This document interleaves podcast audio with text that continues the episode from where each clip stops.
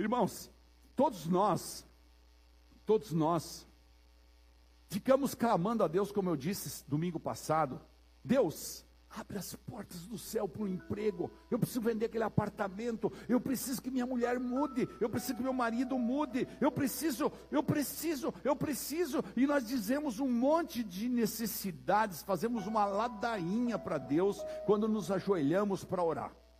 E daí nós dizemos: Deus, Vem com tua misericórdia, me ajuda, por favor. Eu tenho essa situação essa semana, tenho 30 boletos para pagar, estou com as minhas contas atrasadas, tenho salário de funcionário atrasado.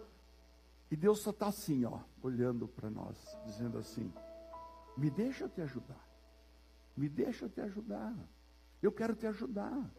Mas nós abdicamos desse direito de usarmos a graça misericordiosa de Deus nós que conhecemos ou deveríamos conhecer profundamente a palavra de Deus, nós não praticamos ela, nós não abrimos a porta para que Deus possa entrar e fazer a obra. Temos um coração muitas vezes cheio de entulhos, como eu disse a semana passada, mas entenda uma coisa: só você pode abrir a porta, porque todos nós temos uma porta que só abre por dentro. Às vezes quando eu vou, eu vou num lugar, por exemplo, vou lá na casa da Camila, vou lá tem um teclado lá, abre a porta. Vai lá na minha casa, abre a porta. Por quê? Porque eu sei a senha. Nós sabemos as senhas, ou deveríamos saber, mas nós dedilhamos a senha errada. E então nós ficamos dentro da nosso, do nosso quadrado e não entendemos que Deus quer que nós abramos a porta para tocar as nossas vidas. Você tem uma porta que só pode ser aberta por dentro, entende isso? Não tem, não tem trinco por fora, não tem nada. Essa porta é a porta do seu coração. Diga comigo, eu tenho uma porta no meu coração que só eu posso abrir. Então é por isso que eu estava aconselhando as esposas: não adianta você querer ir lá tocar na porta do marido, ou o marido querer tocar na porta da esposa, do filho, não sei o que, para papá, por regras, não sei o que. Não adianta.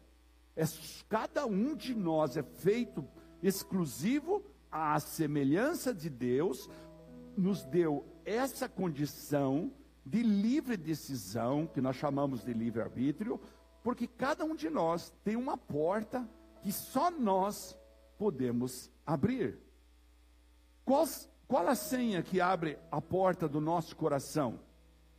Para que o Espírito Santo possa entrar e agir. Nós vamos ter que fornecer para Deus a senha do nosso coração. Nós vamos ter que fornecer para Deus. Qual a palavra-chave para recebermos um pacote de ajuda do Senhor Deus? Quem já comprou pelo, me desculpa falar o nome aí, pelo mercado, mercado, como é que é? Mercado Livre. Compra pelo Mercado Livre, quando vai chegar a mercadoria, se ela tem um pouco de valor ou ela tem um risco de ser roubada ou coisa semelhante, eles mandam uma, uma, uma, uma palavra-chave. Então, quando o entregador chega na porta, você dá a palavra-chave para ele e ele te entrega a mercadoria. Essa palavra-chave que nós precisamos ter na ponta da língua para com Deus, que é a sujeição a Deus, para que Ele possa nos entregar o pacote de benesses que Ele tem para cada um de nós. Ou seja, muitos de nós vamos para o culto, saímos do culto, somos um, somos um, um, um, um povo querido, mas nós não entregamos a Deus a palavra-chave para que Ele possa nos abençoar. Essas plataformas que pedem a palavra-chave, elas têm uma segurança. Se nós falamos, não entregue.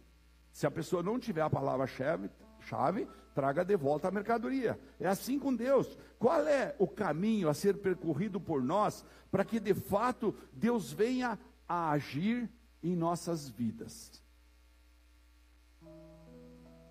No profundo texto que a gente vai analisar agora, você vai poder entender como que em cinco versículos Tiago colocou isso de uma forma tão profunda. Se puder baixar um pouquinho o retorno, eu agradeço. Um pouquinho só. Tiago ensina esse fabuloso caminho para a gente, sabe? Inspirado, claro, pelo Espírito Santo, como toda a palavra. Nesses cinco versículos nós vamos descobrir as chaves que abrem a porta do nosso coração para que Deus possa entrar e nos tocar. Há que ter um entendimento. Deus não vai tocar você se assim você não quiser. Ah, mas ele é o supremo, o criador. Sim, ele tem a fidelidade dele. Ele tem o princípio dele, mas ele nos deu o manual de como procedermos para que nós possamos acessar esse portal que é o favor dele. Então vamos ler juntos Tiago 4, versículo 7 em diante. A palavra fala assim: portanto, submetam-se a Deus. Bem forte, repete comigo: submetam-se a Deus resistam ao diabo, e ele fugirá de vocês. Portanto, submetam-se a Deus, resistam ao diabo, e ele fugirá de vocês. Aproxime-se de Deus, e ele se aproximará de vocês. Vai percebendo. E então Tiago fala: pecadores, limpem as mãos, o que é se aproximar de Deus, né? Limpem as mãos, e vocês que têm a mente dividida, purifiquem o coração. E no 9, entristeçam-se, lamente-se até chorem, ele fala. Troquem o riso por lamento e a alegria por tristeza. E o ápice do conselho, da estratégia dada por Tiago, cuja base é o sujeitar-se, está no 10. Humilhem-se diante do Senhor, humilhem-se diante do Senhor e Ele os exaltará.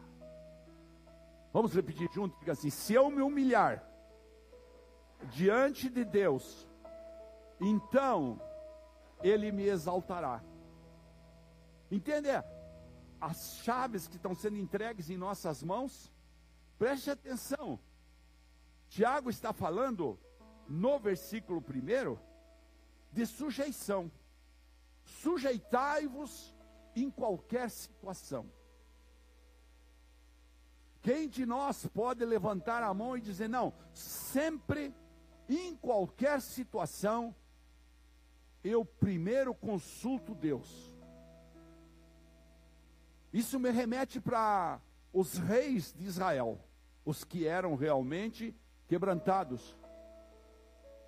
Como Davi, por exemplo, que falava: Vamos consultar Deus se nós devemos fazer isso. Se nós devemos ir para a guerra, se nós devemos construir o templo, se eu devo fazer isso, devo aquilo. Apesar de um homem que cometeu atrocidades e pecado, mas que seguiu esses passos descritos por Tiago, o irmão de Jesus. Esse mundo, nós precisamos entender, ele será dividido em dois. Não tem como. Só existe o bem e o mal. Aqueles que obedecem a Deus estarão de um lado, e aqueles que o desprezam. Aqueles que acham-se igual a Ele, aqueles que acham-se superior a Ele, aqueles que só buscam Ele quando estão no perrengue, aqueles que não são adoradores em espírito e verdade, esses vão ficar no outro lado. Por isso existem dois mundos. Quando, veja bem, quando nós renascemos em Cristo, quando nós recebemos Jesus no coração, quando decidimos reconstruir nossas vidas, como aprendemos na semana passada, tirar os entulhos, acabar com todas as, as misérias humanas da nossa vida, nós nos tornamos o quê? Nós nos tornamos um imigrante que saímos deste mundo penoso, podre, sujo, das trevas em que a mentira, a competição, a inveja, a morte, a tristeza, a raiva, a ansiedade dominam e vamos, como pessoas imigrantes, para o outro lado. Esse somos os imigrantes que fomos transformados da nossa antiga morada no reino dos homens, porque aqui é o reino dos homens, e vamos para o reino de Deus. Veja que interessante. Então, cada um de nós precisa, deve se preparar para as drásticas mudanças que inevitavelmente virão. E nós queremos conviver com esse lado, mas também queremos com muita ansiedade estar com Deus. Mas há um preço, há uma renúncia, há um processo. Afinal, as contas são dois mundos, dois reinos, entende? São dois mundos, dois reinos completamente antagônicos. Diga comigo, antagônicos. Ou seja, contrários. Aqui está a mentira, aqui está a verdade, aqui está a busca da ganância, do poder, da fama, do sexo, da mentira, da do roubo, do engano, enfim, todas as barbaridades que nós estamos vendo e que falamos agora mesmo nesse mundo tenebroso do carnaval, por exemplo, em que muitos estão ganhando muito dinheiro e um monte de gente está pagando como, como pessoas de manada, como eu falei. Então, nós saímos daqui como imigrantes. Eu acho que é o meu. meu é. Tenha paciência que nós vamos ajeitar. Olha aí, ó. Estava solto o cabo. Apertei. Tá bom? Uma das primeiras alterações que nós vamos enfrentar nesse mundo antagônico são alterações de mudança de interesses. Antes eu me interessava pelas coisas da terra, agora eu me interesso pelas coisas do céu. Antes eu olhava para os homens, agora eu olho para Deus. Sabe? E mesmo dentro do cristianismo, eu quero convidar você, não fica olhando para homens. Homens são factíveis de erro. Homens cometem erros, por mais boa vontade que tenha, por mais sérios que sejam, por mais responsáveis que sejam, ainda assim são humanos. Mas Deus não. Então é preciso ter esse tempo. Antes, nós olhávamos só para o tempo presente, para o agora. Eu tenho mais 15 anos de vida, mais 10 anos de vida, mais 50 anos. Quem sabe eu vou viver, né? Ontem eu, hoje o, o, o Davi está fazendo 10 anos. Então, eu estava conversando muito essa noite com ele. Né? Hoje de manhã ele ficou sozinho lá no quarto, onde ele dormiu lá conosco. Eu fui lá onde ele fiz a cama para eles, deitei do lado dele e fiquei conversando sobre todas as coisas. Né? Falando de como ele ia conseguir passar para outro século, provavelmente. Ele ia passar por outro século. Você pensou? Você vai para o ano 2300. Né? Nós estamos dois. Nós estamos 22, 0, 2202, né? Hã? 2,100 é. 2,100, isso mesmo. Então ele vai para 2,100. Está conversando com ele ali. Então, o que acontece? Antes nós olhávamos para o mundo presente, o agora. O que, que eu posso desfrutar? O que, que tem para encher minha barriga? O que, que eu, eu quero comprar mais um carro? Quero comprar mais um apartamento? Eu quero transar com aquela mulher? Eu quero transar com aquele homem? Eu quero não sei o que? Eu quero fazer essa mentira porque eu não vou contar para ninguém. Agora não. Agora eu recebi Jesus. Agora eu vou para o mundo de Deus. Então eu vou olhar para onde? Para a eternidade. Eu olho para a eternidade e falo: Meu Senhor, meu Criador, olha para mim. Eis-me aqui. Eu estou aqui para que teu nome seja glorificado. Estou aqui para que teu nome seja exaltado. Que eu morra e o Senhor cresça. E eu desapareça. Porque é o teu nome que eu quero ver glorificado. Eu sei o meu objetivo. Amém? Antes eu olhava para o ganho terreno. Agora eu olho para Cristo e o seu reino eterno. Repentinamente, como pode acontecer num retiro desses que os homens foram fazer, ou lentamente, o certo é que nós somos chamados a desenvolver um novo padrão de vida. Olha para quem está com você essa noite, diga assim: você é chamado para desenvolver um novo padrão de vidas. É preciso entender isso. Você não está sendo chamado para continuar com a mesma vida insólita, tenebroso, na escuridão, tropegando, olhando para os prazeres da carne. Não, você está sendo chamado para olhar para a eternidade com muito amor, entender que essas coisas aqui são passageiras. Sabe, a mudança interior logo passará a ser manifesta e conhecida externamente. A conversão envolve transformação. Caso contrário, foi apenas uma emoção. Se alguém fala para você, eu sou convertido há 20 anos, e você olha para a pessoa e ela continua cometendo as mesmas falhas de 20 anos atrás, de 15 anos atrás, de 10 anos atrás, você precisa duvidar dessa conversão. Você precisa perguntar a ele, mas realmente você recebeu Jesus? Realmente você teve seu espírito vivificado? Você tem a presença do Espírito Santo? Através dos nossos comportamentos, através das nossas atitudes, nós vamos manifestar perceptíveis mudanças em nosso modo de viver. Aquilo que antes era valor para nós já não é mais. Quando você decide abrir a porta, a sua porta, que é só você que pode abrir, do seu interior e permitir-se ser cheio do Espírito Santo, você seguirá então o caminho proposto por apóstolo Tiago, que está escrito nesses cinco versículos que nós lemos.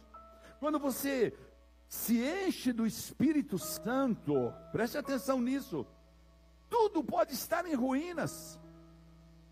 Suas finanças podem estar mal, alguém pode estar doente ao seu lado, alguém está com dificuldades, mas sempre você vai ter uma inspiração divina do Espírito Santo, porque Deus nunca vai te abandonar. Deus nunca vai te abandonar, porque você entende isso aí.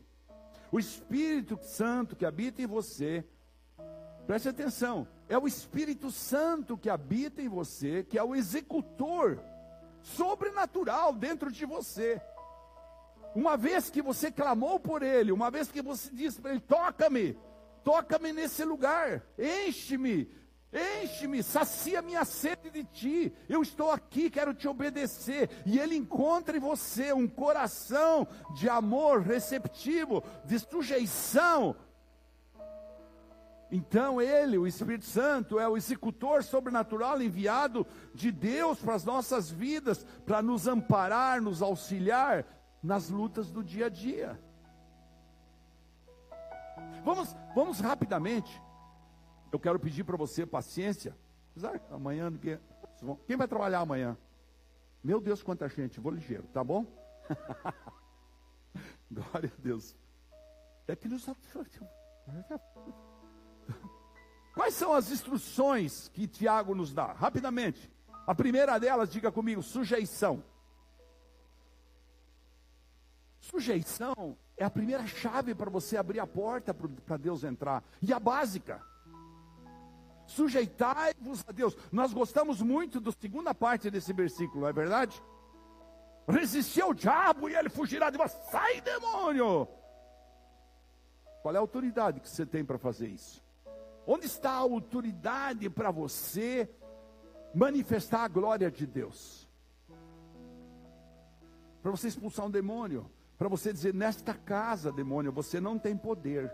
Porque nessa casa tem um sacerdote, nessa casa tem uma sacerdotisa. Nesta casa tem cristãos que moram e você não pode entrar aqui, você não pode mexer nas minhas finanças, você não pode mexer na minha saúde, você não pode mexer com os meus filhos, você não pode mexer com a minha alegria. Não, ao contrário, como nós continuamos fazendo, vamos comprando psicotrópico em cima de psicotrópico e continuamos em depressão, continuamos em tristeza, continuamos a não perdoar, continuamos a sujeitai-vos a Deus. Versículo 7 a gente leu: portanto, submetam-se a Deus, resistam ao diabo, ele fugirá de vós. Sujeição aqui faz referência a, a temor de Deus, a necessidade de entender isso. A obediência que o crente deve ter perante Deus. A gente se delicia né, com a primeira parte, mas quando chega na segunda parte, a gente, a gente fala: hum, sujeição a Deus é a base de todo o Evangelho. Então, abrir a porta, nesse primeiro versículo que nós lemos, o versículo 7 de Tiago 4, é render-se. Diga comigo: render-se, obedecer sujeitar-se. Será que efetivamente a gente se sujeita a Deus? Talvez ainda falte uma coisa para nós. Que é colocar sob a autoridade de Deus todo o nosso currículo. Muitos têm um currículo e acham que então a autoridade de Deus não vai influenciar esse currículo. Todo o nosso histórico. Talvez toda a nossa riqueza, a nossa capacidade, o nosso achismo, todas as nossas razões. Quantos que não perdoam porque dizem, não, mas eu estou com a razão. Mas perdão é sobrenatural, perdão é algo que precisa ser trabalhado. Colocar tudo o que for da terra em plano secundário, diante de Deus e priorizar Jesus. É isso que é sujeição. Diga comigo, sujeição é priorizar Jesus. Ou seja, é preciso que eu e você priorizemos a nossa sujeição a Deus. Olhe para os personagens bíblicos. Lembre-se de Abraão. Abraão estava tranquilo na terra dele. De repente Deus falou para ele: sai dessa terra, sai da tua terra sai da tua terra, deixa a tua parentela, larga tudo isso. Meu Deus, agora que eu tenho um filho, ele vai lá e se sujeita e sai. Deus fala para ele: Eu quero o Isaac. Não vou aqui fazer uma explicação de tudo isso, porque todos nós conhecemos muito bem esse texto. Eu quero o Isaac. Não tem problema, senhor, o senhor vai ter o Isaac. Até que milagrosamente o braço dele com o cutelo é seguro. E ele não executa o sacrifício de Isaac. Tá bom, vá Abraão no Antigo Testamento. Pensa em José, quantas, quantas lutas para colocar Deus acima de tudo. E na hora que ele podia vingar a família dele, dizer, ah, seus sem vergonha, vocês me jogaram no poço, me fizeram ir para a cadeia, sofri todos esses anos, agora você. Não, José estava lá chorando com Benjamim, chorando. E se você olhar para Elias, então, quanto desafio para vencer Jezabel e Acabe. Deus submetendo ele a situações dele andar 300 quilômetros de a pé. Eliseu, e a rainha Esther, então, depois que estava lá no palácio, podia dizer assim: Bom, agora eu sou rainha, não quero nem saber dessa judeusada aí. Não, ela convoca os seus para fazer um jejum. Quantos de nós jejuamos mesmo antes de um desafio? Ela, ah, isso é para pastor. Esse negócio de vir no jejum uma semana antes da ceia é para os líderes, para o pastor, para esse povo que pode. Eu não, não tenho nada com isso. Não, é contigo. É contigo que Deus está falando. Deus está dizendo para você. É preciso sujeitar-se a Deus. É isso que é sujeição. Sujeição é, antes de tudo, ouvir a Deus e obedecê-lo. E como é que você vai ouvir se você não para para ler a palavra? Sujeição é dizer o que Deus faria, o que Jesus faria.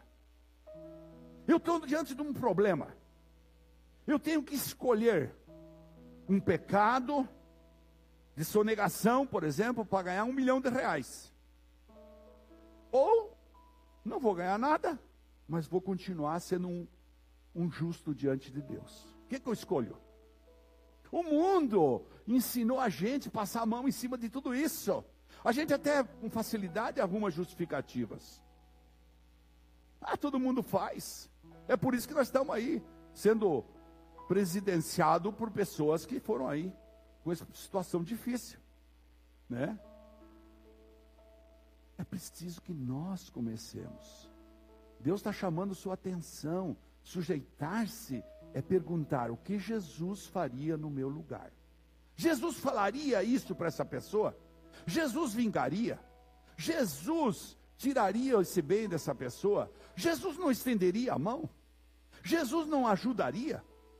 Jesus, se nós quiséssemos ser os executores da justiça humana, nós dávamos pontapé em uns quantos desses caras que vêm almoçar aqui. Mas e daí? Vai estudar a história desses caras e você vai ver que é só a misericórdia de Deus. Graças a Deus que tem um lugar para eles comer. Graças a Deus que eles vêm aqui e nós podemos encaminhar eles para um centro de recuperação, famílias. Essa semana nós atendemos em, em dois dias aí é, seis ou oito famílias venezuelanas estão chegando aqui com fome, com criancinhas que não querem nem contar a história, tem medo até de falar. O que Jesus faria diante dessa situação na sua vida? Então é fundamental você clamar a Deus. Na segunda parte desse versículo fala: resistam ao diabo e ele fugirá de vocês.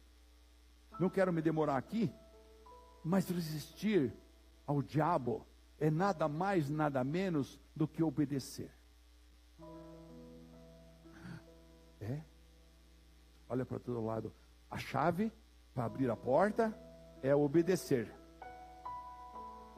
Irmãos, é exatamente isso. Você obedece, você não, não, não abre legalidades para Satanás te acusar. Você pega a palavra e fala: o que, que a palavra fala? O que Jesus faria? Jesus manda eu assistir essas miseráveis, essas coisas na internet? Não, então não vou. Jesus, o que Jesus faria? Será que Jesus ia perder seu tempo atrás de, um, uma, de uma tela? Eu não creio. Não creio. Será que Jesus ia perder seu tempo? Não, ele ia orar. Aí a pessoa fala, mas eu estou depressivo, estou mal. Mas o que, que você está? Você está fazendo um quarto de guerra na sua casa? Você está colocando Deus acima de todas essas coisas? E é isso que dá autoridade, isso é resistir ao diabo. Resistir ao diabo, portanto, é sujeitar-se a Deus e obedecer. Ninguém pode se sujeitar a Deus e ao diabo ao mesmo tempo. Nós queremos viver com o pé nas duas canoas. O que, que vai acontecer? Não é possível, né? O homem não pode servir a dois senhores. Não é possível. Paulo fala disso muito claro em Romanos, não tenho tempo para aumentar essa descrição. Ou você é escravo de Cristo por amor, ou é escravo do pecado cujo salário é a morte. Está lá em Romanos 6. Aí, Tiago fala: aproxime-se do Senhor, limpem as mãos, coração puro, está lá no versículo 8 que nós lemos: aproxime-se de Deus e Ele se aproximará de vocês, pecadores, limpem as mãos de vocês, que têm a mente dividida, purifica o coração. A principal característica, meus queridos, do avivamento é a convicção de que somos pecadores. Porque quando nós lemos isso, nós, não, mas eu não tenho uma mão suja, eu não tenho pecado, eu não tenho. Quem não tiver pecado, Jesus foi muito claro, para aqueles que foram acusar a, a, a mulher adúltera. Quem não tiver pecado, atire a primeira pedra. Quando ele levantou a cabeça, não tinha mais nenhum. E essa é a verdade da humanidade. Todos nós pecamos de manhã, de tarde, de noite, mas o que que então nós precisamos para nos aproximar de Deus? Nós precisamos de convicções de que Ele é o Deus da graça, o Deus da misericórdia, o Deus da compaixão, Ele é o Deus que nos perdoa, e é exatamente por essa bondade que muitas vezes nós ultrapassamos os limites, e Satanás, sabendo disso, porque ele é muito esperto, ele provoca a gente na tentação, porque ele fala, bom, mas ele sabe que depois Deus vai perdoar ele. Ah, eu vou fazer, depois Deus me perdoa. O que que tem? É necessário que nos afastemos das práticas pecaminosas e nos enchamos da fé. E como se enche da fé? De onde vem a fé? Tantas vezes falamos aqui, vem de ouvir e ouvir a palavra de Deus. O primeiro passo, portanto, é limparmos o nosso coração, purificar o coração, é ter fé em Cristo consolidada. O nosso coração, quando a gente tem fé mesmo, não tem espaço para uma mente dividida. Não conseguiremos servir a dois senhores. Limpar as mãos indica que precisamos rever os nossos atos, rever os nossos valores. Aproxime-se de Deus, limpem suas mãos. Arranca aquilo que não agrada. Quantos de nós todo dia oramos? Deus, se há alguma coisa no meu coração que não te agrada, arranca de mim. Como Davi falou no Salmo 51, Senhor, lava-me com isopo. Sabe o que é isopo? Isopo é aquela esponja, que às vezes dá comprida assim, que é, nasce nos muros das casas, depois a gente pode secar, e daí a gente faz esponja para lavar os braços. Ele fala: limpe-me com uma esponja dessas. Esse é o isopo. Então, limpa-me e serei mais branco do que a neve. Ou seja, ele, é preciso você entender que a sujeição, a aproximação de Deus está num coração que se deixa tocar. Diga comigo, um coração vulnerável a Deus abre as portas para Deus atuar. Então, essa mudança de postura proposta pelo apóstolo, nesse texto que a gente leu, traz resultados para nós. A gente se aproxima de Deus, Deus se aproxima de nós, Ele nos ama e quer estar conosco. Aproxime-se de Deus e Ele se aproximará de vocês.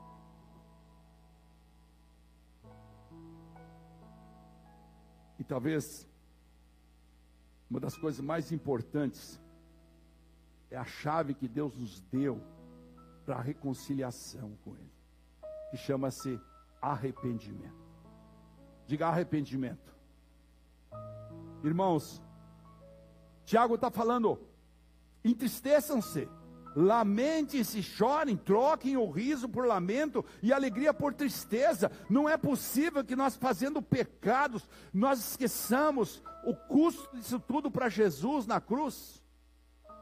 É que nós não valorizamos o milagre da cruz. Nós até vamos na ceia, mas nós não entendemos bem. Por quê? Por que não entendemos? Porque não lemos a palavra. Nós precisamos ler a palavra, ler a palavra, comer a palavra, se apaixonar pela palavra até o ponto de dizer: Eu tenho sede, eu tenho sede, eu tenho fome de ti. Sabe? É preciso nós, nós, nós dizemos assim: Deus, tem misericórdia do meu coração duro. Tem misericórdia da minha materialidade, do meu apego às coisas do mundo. Tem misericórdia de mim. Não, mas nós somos muito bons em apontar o dedo para os outros da nossa casa, para os maridos, para as esposas, e você, e você, e você. Arrependam-se. E sabe, arrependimento não é exatamente quando você chora. Arrependimento é quando você muda.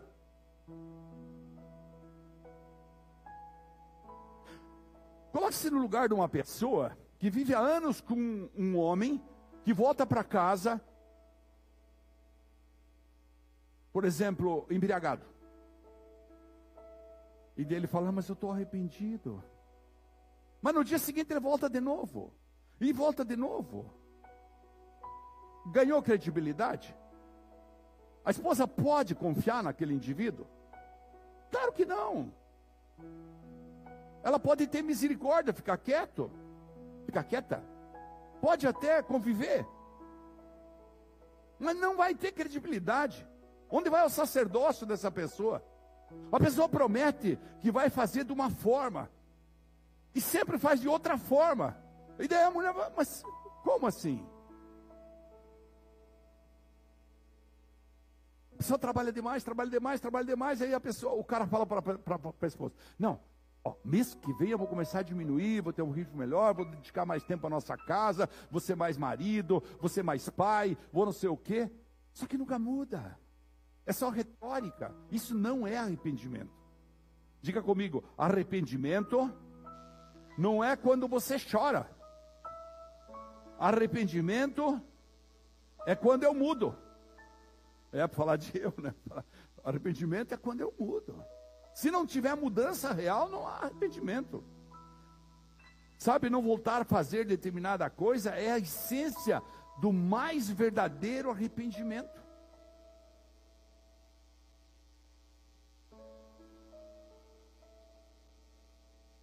Tenho tantas histórias para contar nesse sentido, mas não temos tempo. Irmãos, analise você mesmo. Olhe para trás quando você recebeu Jesus, ou então aqueles que nasceram no Evangelho. Estão tendo um comportamento de um cristão que atrai a glória de Deus, que faz com que os outros olhem e falem, como falei a semana passada, um testemunho vivo? Sabe, há uma coisa que precisa entender: não é errando que a gente aprende, é corrigindo os erros que a gente aprende.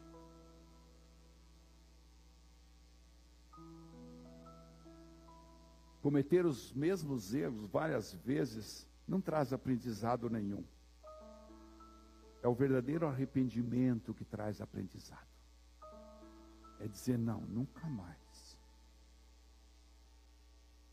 Você pode até falsear. Tem a equipe, por favor. O arrependimento começa na humilhação do coração e termina na reforma da vida. Olha que coisa profunda. Diga comigo, o arrependimento começa na humilhação do coração e termina na reforma da vida. Ou seja, aquilo que antes fazia parte da minha permissividade, já não faz mais. Aquilo que antes era lascívia na minha vida, já não existe mais. Aquilo que ela glutonaria, como alguém narrou aqui no, no jejum, não existe mais. Aquilo que era mentira, não existe mais. Muitas vezes eu pergunto: qual é o pior vício para vencer? É a cocaína ou é a mentira? Não sei se não é a mentira. Porque é permitido por todos, então ninguém está nem.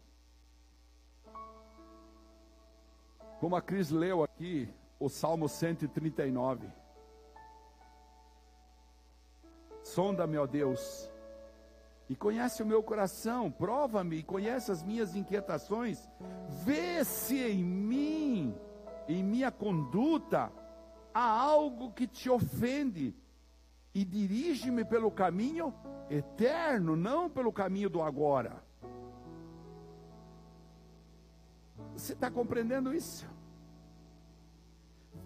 Ter coragem de dizer para Deus ajoelhado, quando vai dormir, quando vai orar, quando vai fazer seu devocional, ter coragem de ler diariamente o Salmo 51 e dizer: Deus, assim como o Senhor fez para Davi, me perdoa, tira de mim, arranca de mim o meu coração julgador.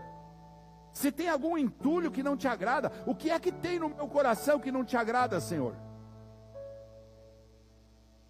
O que é que tem no meu coração que pode impedir o Senhor de entrar nele e festejar comigo a tua glória, a tua graça, a tua misericórdia, a tua compaixão, o teu amor, o teu favor, o teu milagre, enfim, que vai permitir que o Senhor atenda as minhas orações? O que é que tem no meu coração que impede que o Senhor atenda as minhas orações? Precisa ter coragem para fazer uma oração dessas. Estou falando isso com muito, muita repetição até, porque hoje meu dia eu vim aqui orar do meu dia uma. E quando eu me ajoelhei, eu li o Salmo 51, como sempre faço. E Deus me mostrou para mim. Demir, tem três áreas aí que você precisa pedir perdão para mim. Eu? Mas eu sou o pastor. Aleluia.